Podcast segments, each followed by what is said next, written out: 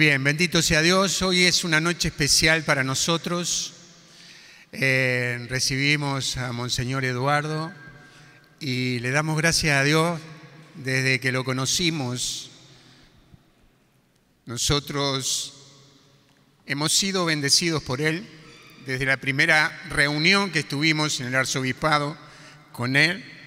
Eh, Dios tocó nuestros corazones a través de su palabra, de su aliento, de cómo nos recibió, de cómo nos alentó en aquel, ¿cuánto hace, Monseñor? Que está acá. Cinco años. Bueno, hace cinco años tuvimos una reunión, Adrián, eh, Martín, René, Fernanda y yo, y bueno, y salimos de, de esa reunión con un gozo y alegría tremenda por todas las palabras de aliento que como Padre Espiritual Él nos había dado. Bueno, hoy, como otra vez más, está acá y lo vamos a recibir con un fuerte aplauso. Le damos gracias a Dios por su vida. Sabemos que nos va a enriquecer, que va a ser una, una noche de que nos vamos a enriquecer con las cosas de Dios. Gracias, Monseñor. Muchas gracias. Muchas gracias. Muchas gracias.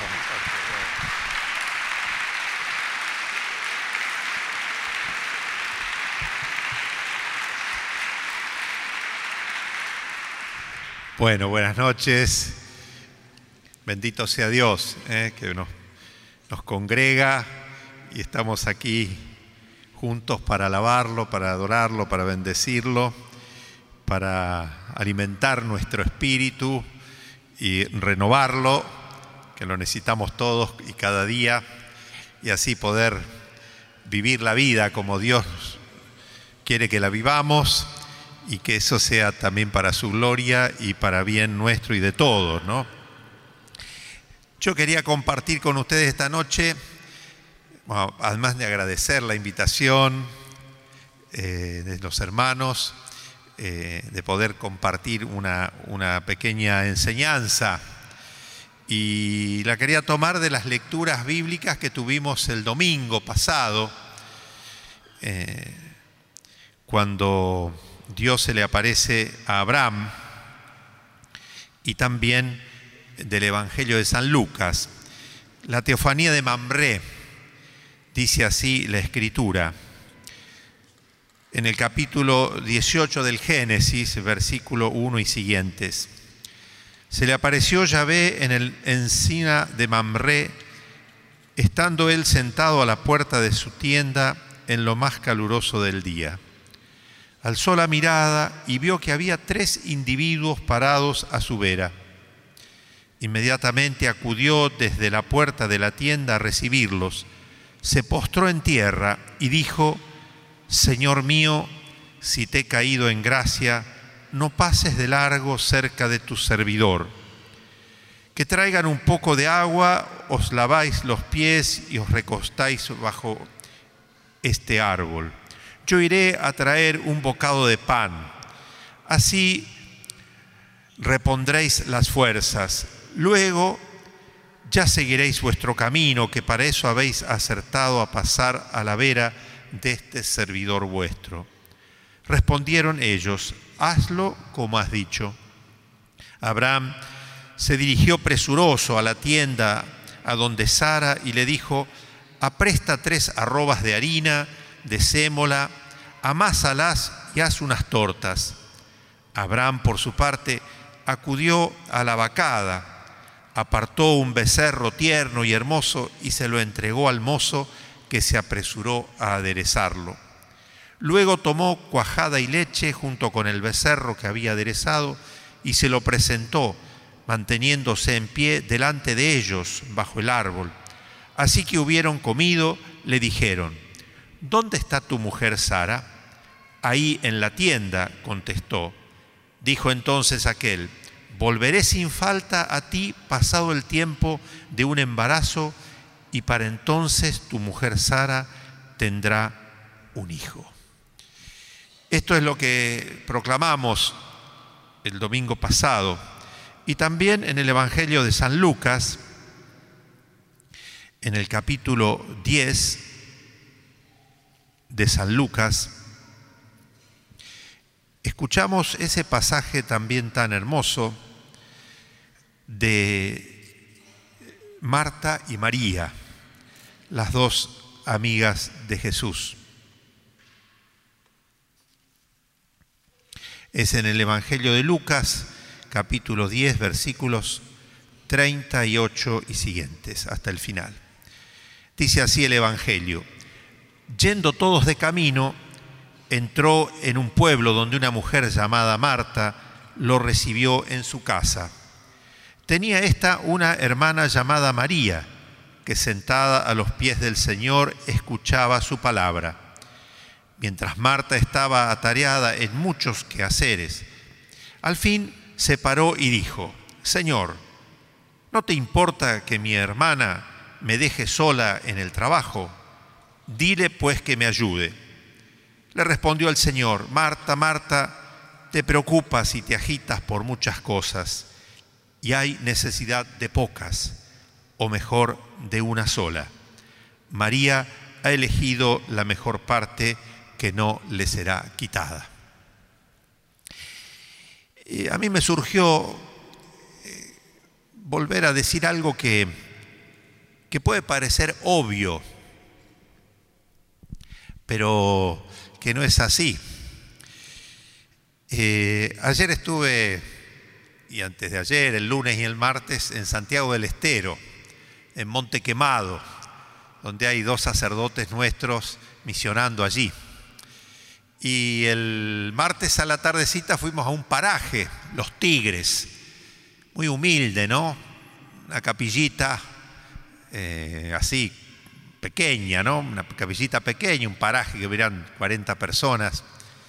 Y bueno, vinieron una chica adolescente, su tía, otro señor ahí, este, y, y entonces yo le pregunté cosas obvias, ¿no? Lo suelo hacer a veces con los chicos. Digo, ¿para qué está hecho un banco? Y para sentarse, obispo, ¿para qué va a estar hecho? Y un ventilador, y para echar viento, ¿no? Y así, ¿no? ¿Y ustedes para qué están hechos? Y no sale una respuesta.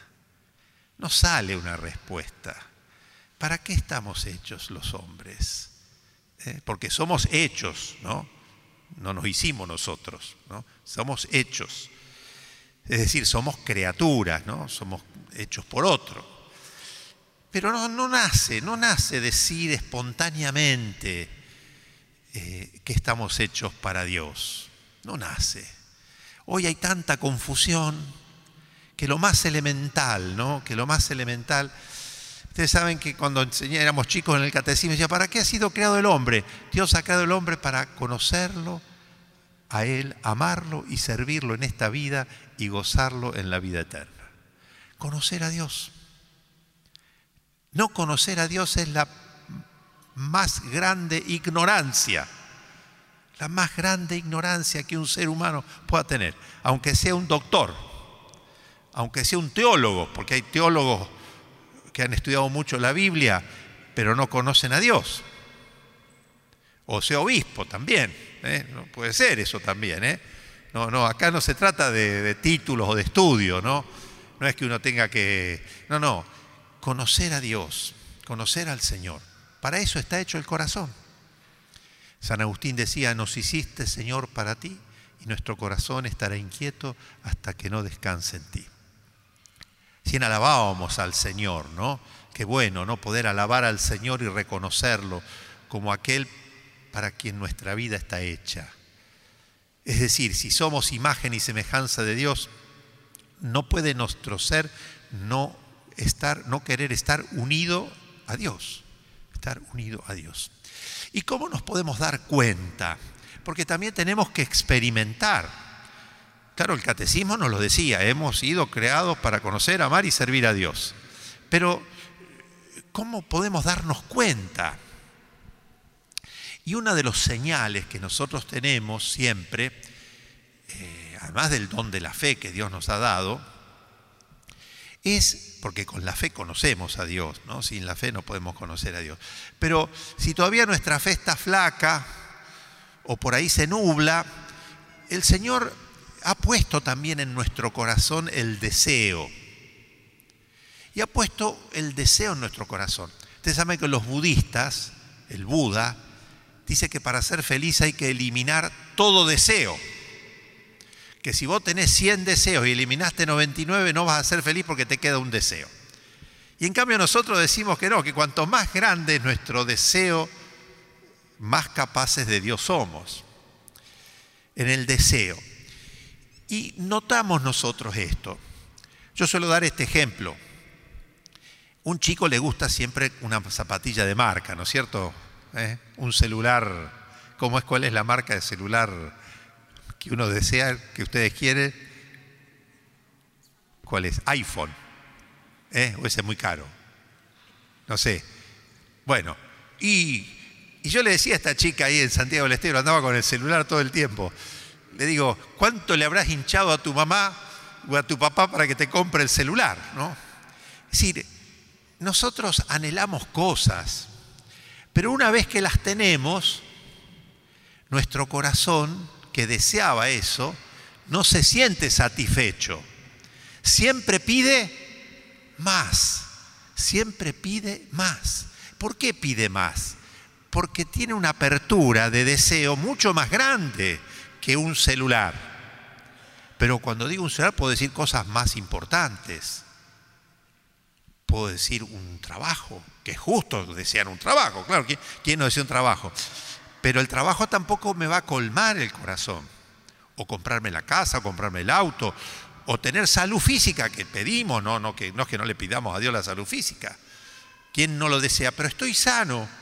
Resulta que tengo plata, pero no estoy contento. ¿Por qué el corazón no está contento? Porque el corazón desea algo más. Bueno, en eso, en, ese, en esa siempre insatisfacción, nos damos cuenta que solo Dios puede llenar el corazón. Y esto lo escuché, lo comprobé así, digamos, a lo mejor algunos de ustedes me han escuchado el ejemplo. Hace un par de años acá en una parroquia, estaba un grupo de catequistas y un señor, un hombre de unos 40 y algo de años, cada uno contaba un poquito su experiencia. Y este hombre contó que él había, estaba alejado de Dios, había hecho una pareja, había, una mujer, fue un desastre, no, no funcionó, se separaron, pero después conoció a una mujer a la que realmente amó y ella lo amó a él. Y ella era creyente y él dijo, me acercó a Dios. Y nos casamos por la iglesia. Vivimos unos años felices, pero ella se enfermó de cáncer. Bueno, le hicieron tratamientos, mejoró, al tiempo el cáncer recrudeció, volvió a otros tratamientos, mejoró, pero ya la enfermedad avanzaba y ya en la última etapa los médicos le recomendaban a esta mujer, y su esposo también, él contaba, yo le decía que insistiera en uno de esos métodos últimos, medio de experimentación, a ver si con eso podía zafar. Y ella le dijo al esposo, déjame ir con Dios. Pero lo que a mí más me impresionó fue lo que este hombre agregó. Y yo ahí me di cuenta que mi abrazo no le alcanzaba. Mi abrazo de esposo, mi abrazo de hombre, no le alcanzaba. Es decir, no le alcanzaba para llenar el corazón, que el corazón está hecho para Dios. Ahora bien, ¿Alguno de ustedes vio a Dios? Jesús dice que nadie ha visto a Dios, solo el Hijo ha visto al Padre. ¿Por qué no podemos ver a Dios? Porque con estos ojos no lo podemos ver, porque Dios es espíritu. Y entonces, ¿cómo podemos conocer a Dios?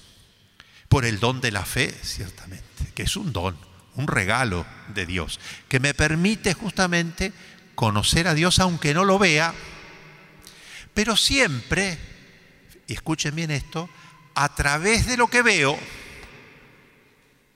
a través de lo que veo, ¿sí? Entonces, dice el Salmo que el cielo canta la gloria de Dios. ¿eh? Las criaturas cantan la gloria de Dios. San Pablo dirá que, que los que niegan a Dios no son libres de culpa porque Dios es manifiesto a través de las obras de la creación. San Pablo, ¿no? La escritura. No recuerdo ahora la cita, pero creo que es, eh, si no me equivoco, Romanos, Romanos 1. Romanos 1, ¿sí? Ahora me acuerdo de la cita, vamos a, verlo porque es la misma palabra de Dios que nos confirma. Dice, eh, en el capítulo 1, versículo 19. Eh, pues ellos tienen claro lo que se puede conocer de Dios, ya que el propio Dios se lo manifestó. Porque lo invisible de Dios, desde la creación del mundo, se manifiesta la inteligencia a través de sus obras, su poder eterno y su divinidad. En consecuencia, son inexcusables ¿eh? a través de sus obras. Dios se conoce a través de sus obras. ¿eh? Entonces vemos un amanecer, vemos un paisaje, vamos al Paraná, miramos esa maravilla y muchas veces decimos, qué lindo. Y ahí nos quedamos. O decimos, qué lindo día. ¿No? Y ahí nos quedamos. ¿Sabe qué tendríamos que, si somos creyentes, y qué grande que es Dios? Porque todo nos habla de Dios. Cuando un niño nace, gloria de Dios, un bebé como este, una gloria de Dios. Es la gloria de Dios. Dios se manifiesta, se hace accesible a la inteligencia a través de sus obras. Por eso, queridos hermanos, tenemos que aprender a mirar, tenemos que aprender a mirar la naturaleza. Dios ahí se manifiesta y reconocerlo en el signo. El sol no es Dios, la luna no es Dios, pero son signos, son señales que me manifiestan.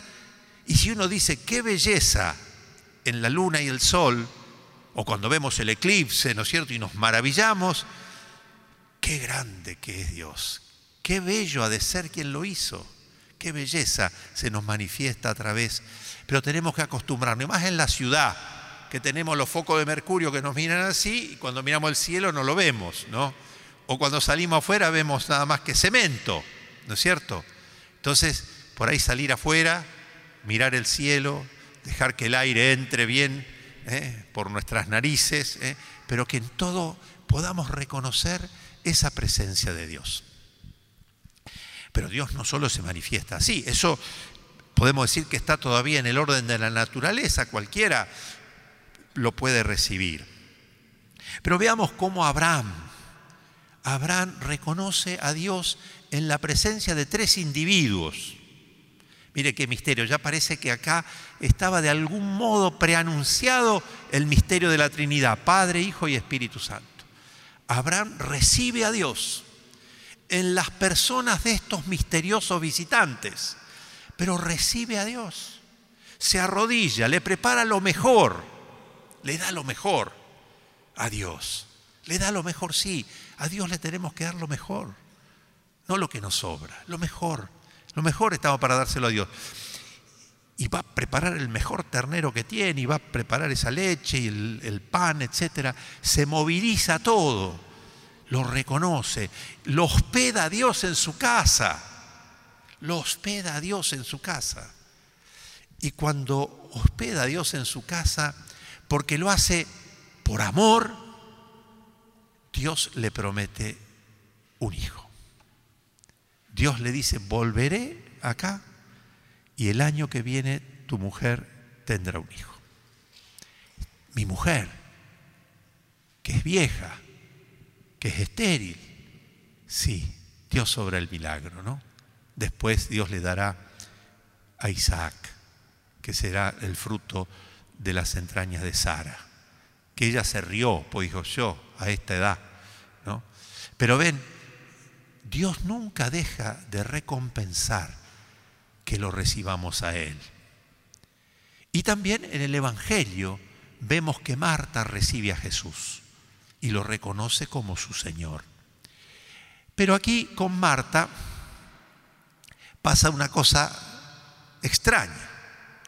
Marta aloja a Jesús, lo recibe en su casa, pero parece que no está contenta con lo que hace. Y protesta, y le protesta al Señor porque, porque María se había puesto a los pies de Jesús a escucharlo. Es decir, María estaba en la actitud contemplativa de quien está contemplando al Señor, quien está adorando al Señor, quien está alabando al Señor, quien está todo oído de la palabra de su Señor. Es decir, María eligió la mejor parte.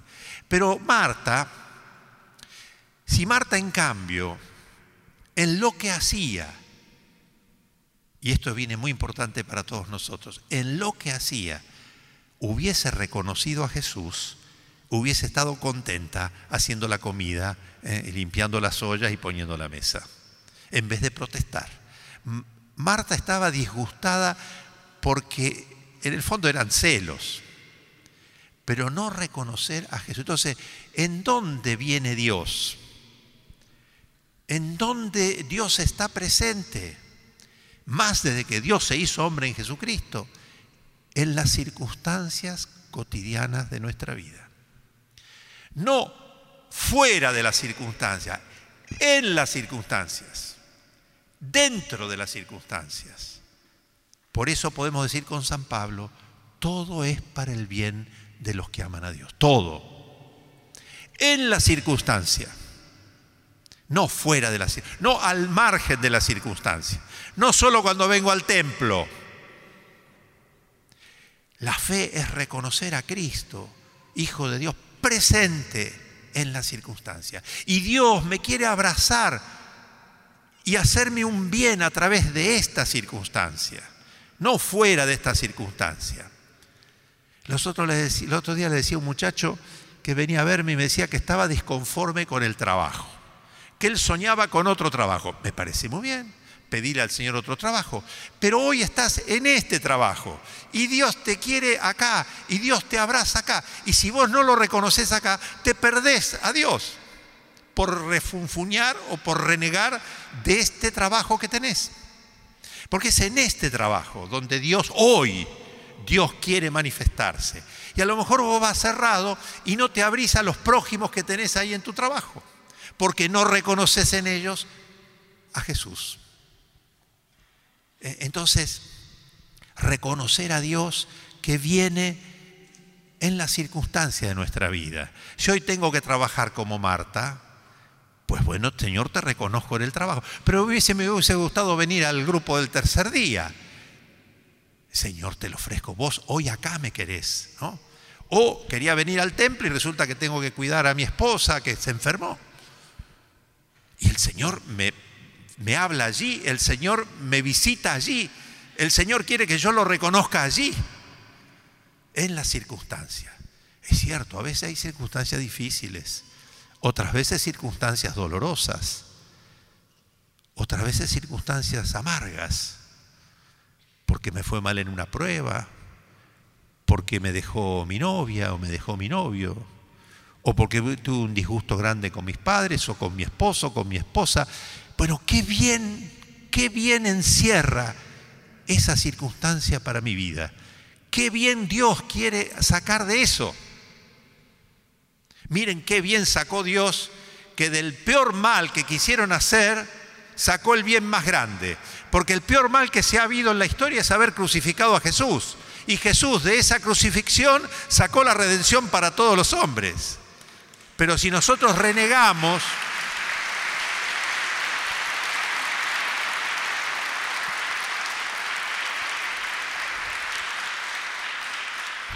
Pero si yo reniego de la circunstancia, si Jesús hubiese renegado de esa circunstancia, no estaríamos acá, no estaría el hombre redimido, sería inútil nacer. Porque si Cristo no nos redimió y no resucitó, entonces estaríamos, eh, seríamos los seres más infelices. Entonces, en las circunstancias, queridos amigos, queridos hermanos, en las, no hay que esquivar las circunstancias. El cristianismo no es una evasión de la realidad, es abrazar la realidad, porque en la realidad Dios se manifiesta, no fuera de la realidad. Marta lo tenía delante al Señor y en vez de trabajar para el Señor y con gusto y reconociendo en ese trabajo, renegaba, protestaba, no aceptaba eh, la realidad, es decir, no aceptaba al Señor que venía a través de esa circunstancia. Y la otra gran circunstancia también, que es eh, que Jesús la dice en el Evangelio y que es también como la de Abraham, ¿no? que llegan estos individuos, es, tuve hambre y me diste de comer, tuve sed y me diste de beber, estuve preso y me visitaste, enfermo y me viniste a ver, desnudo y me vestiste, de paso y me alojaste. ¿Cuándo, Señor? Cada vez que lo hicieron con el más pequeño de mis hermanos, conmigo lo hicieron. Entonces, adorar a Jesús en el hermano no al hermano, a Jesús en el hermano. Por eso podríamos decir que nosotros tenemos que arrodillar frente al hermano, que frente al hermano yo también me tengo que sacar las sandalias porque estoy pisando tierra sagrada, porque el hermano es signo de la presencia de Cristo. Y si yo lo reconozco allí, la Madre Teresa de Calcuta, ustedes saben que ellos con sus monjas se levantaban muy temprano, ¿no? Y lo primero que hacían era celebrar la Eucaristía. Y después ella les decía antes que salieran a la calle, ¿no? A tocar esos cuerpos enfermos, moribundos, a levantarlos, a socorrerlos. Dicen, ¿vieron con qué veneración el sacerdote tomó la hostia? Se arrodilló, con qué respeto y veneración, ¿no? Tomó la Eucaristía. Bueno, así, con el mismo respeto, con la misma veneración que el sacerdote tomó la hostia e hizo las palabras de la consagración, así también, cuando ustedes vayan ahora a ver a estos pobres moribundos, así también, con esa misma actitud, con ese mismo espíritu, con esa misma, que allí ustedes van a estar tocando, como dice el Papa Francisco, la carne de Cristo sufriente. Y reconociéndolo allí, le están dando cabida al Señor en sus vidas. Este, esto es en nuestras vidas, queridos hermanos, el signo, la señal de que de verdad nuestra alabanza es auténtica. Porque de nada vale, dirán, Señor, si, te dijimos Señor, Señor, ¿no? No, no basta decir Señor, Señor. ¿eh? Apártense de mí todos los que hacen el mal y han hecho el mal. Es decir, no basta la alabanza, es decir, la autenticidad de nuestra alabanza hoy, la autenticidad de nuestras Eucaristías en la misa, etc. Eh, nuestra actitud de adoración a Dios, que ciertamente es lo primero, nunca puede ir disociada del prójimo. Van juntos, porque el prójimo es signo de la presencia de Cristo. Especialmente ese prójimo que, bueno, que no elijo, porque no es el que yo elijo, ¿no? Sino el que viene, el que está, el que aparece. Y generalmente aparece en el momento menos oportuno, justo cuando uno está por salir, justo que ese prójimo que es pesado, ¿no? que, viene a molestarme. Bueno, no sé, podríamos poner miles de casos, de situaciones, pero ahí se manifiesta ¿eh? que reconocemos a Dios. Es decir, siempre a Dios, no digo que Dios no tenga una revelación alguno, ¿no? Que tenga alguna visión, la puede tener. Pero siempre el signo de autenticidad es siempre reconocerlo en el prójimo.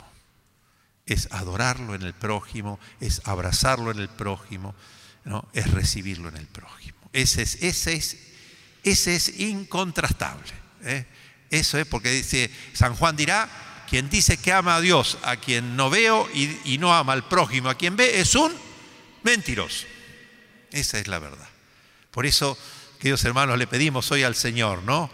Bueno, volver otra vez a, sentir y a experimentar que nuestro corazón está hecho para Dios, no para otra cosa que el fin por el cual hemos sido creados es para conocer, amar y servir a Dios en esta vida y gozarlo en la vida eterna. Allí sí lo veremos cara a cara, porque allí habrá pasado toda prueba, toda llanto, toda queja, toda pena, todo dolor, y veremos a Dios tal cual es.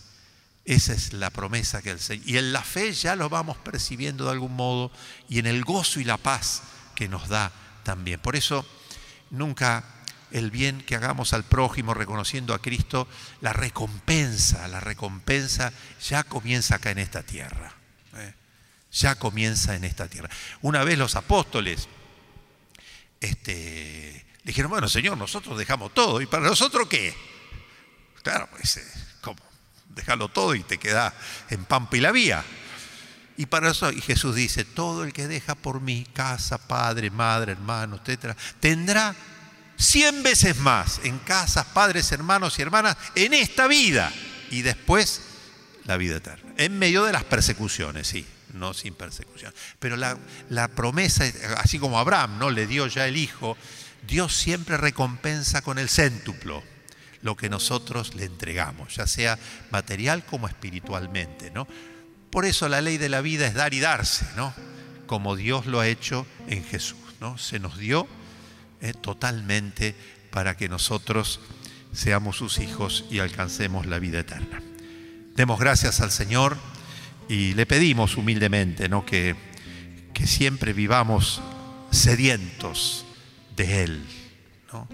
Mi alma tiene sed de ti, como sierva sedienta va en busca del agua, así te busca mi alma, Dios mío, dice el Salmo. Y que siempre podamos eh, reconocerte, Señor, presente en la realidad, en la creación, en la circunstancia de nuestra vida, en el prójimo que viene a visitarnos. Y exultaremos ciertamente de gratitud y alegría. Y ese es el mejor modo de anunciar a Cristo, el agradecimiento y la alegría que desborda nuestro corazón. Amén.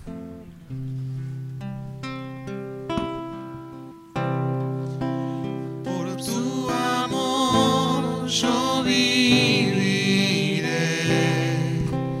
De su Vamos a pedirle, Monseñor, que nos dé una bendición a la comunidad. Y bueno, El Señor esté con ustedes. Oremos. Te pedimos, Señor, derrames tu gracia y bendición sobre esta comunidad del tercer día, sobre todas sus iniciativas, sobre toda su tarea de evangelización y de, de amor al prójimo, de bien, que a través de todos sus gestos y acciones puedan nuestros hermanos cada día descubrir tu poder de sanación, de liberación, tu poder que trae la paz, que trae la alegría, que trae la santidad a los corazones. Bendice también las familias de esta comunidad, haz que siempre vivan en tu amor, unidas por tu amor, y que tengan esa fortaleza de espíritu para afrontar todas las dificultades que el camino de la vida les presenta. Que siempre te puedan reconocer presente en el rostro de los hermanos, en la realidad concreta de cada día y en las maravillas de la creación. Y que la bendición de Dios Todopoderoso, del Padre, del Hijo y del Espíritu Santo descienda sobre ustedes y permanezca para siempre. Amén. también, Padre, queremos, queremos orar por vos, ¿eh? hacer una oración. Vamos a poner las manos acá para Monseñor, darle gracias a Dios por su vida, por su entrega. No es fácil estar en el lugar donde está Él, eh, pero yo sé que Dios bendice su vida, fortalece su vida. Te damos gracias por todo lo que nos das a través de Él. Te pedimos, Señor, que lo siga fortaleciendo, que cada día de su vida esté llena de tu bendita y preciosa presencia. María Santísima, Madre de Dios y Madre nuestra, te pedimos que ruegues por Monseñor Eduardo ante tu Hijo Jesús. Amén. Te damos gracias por su vida. Le damos un fuerte aplauso por la gracia de tenerlo acá. Gracias. Señor. Muy bien. Bendito sea Dios. Gracias.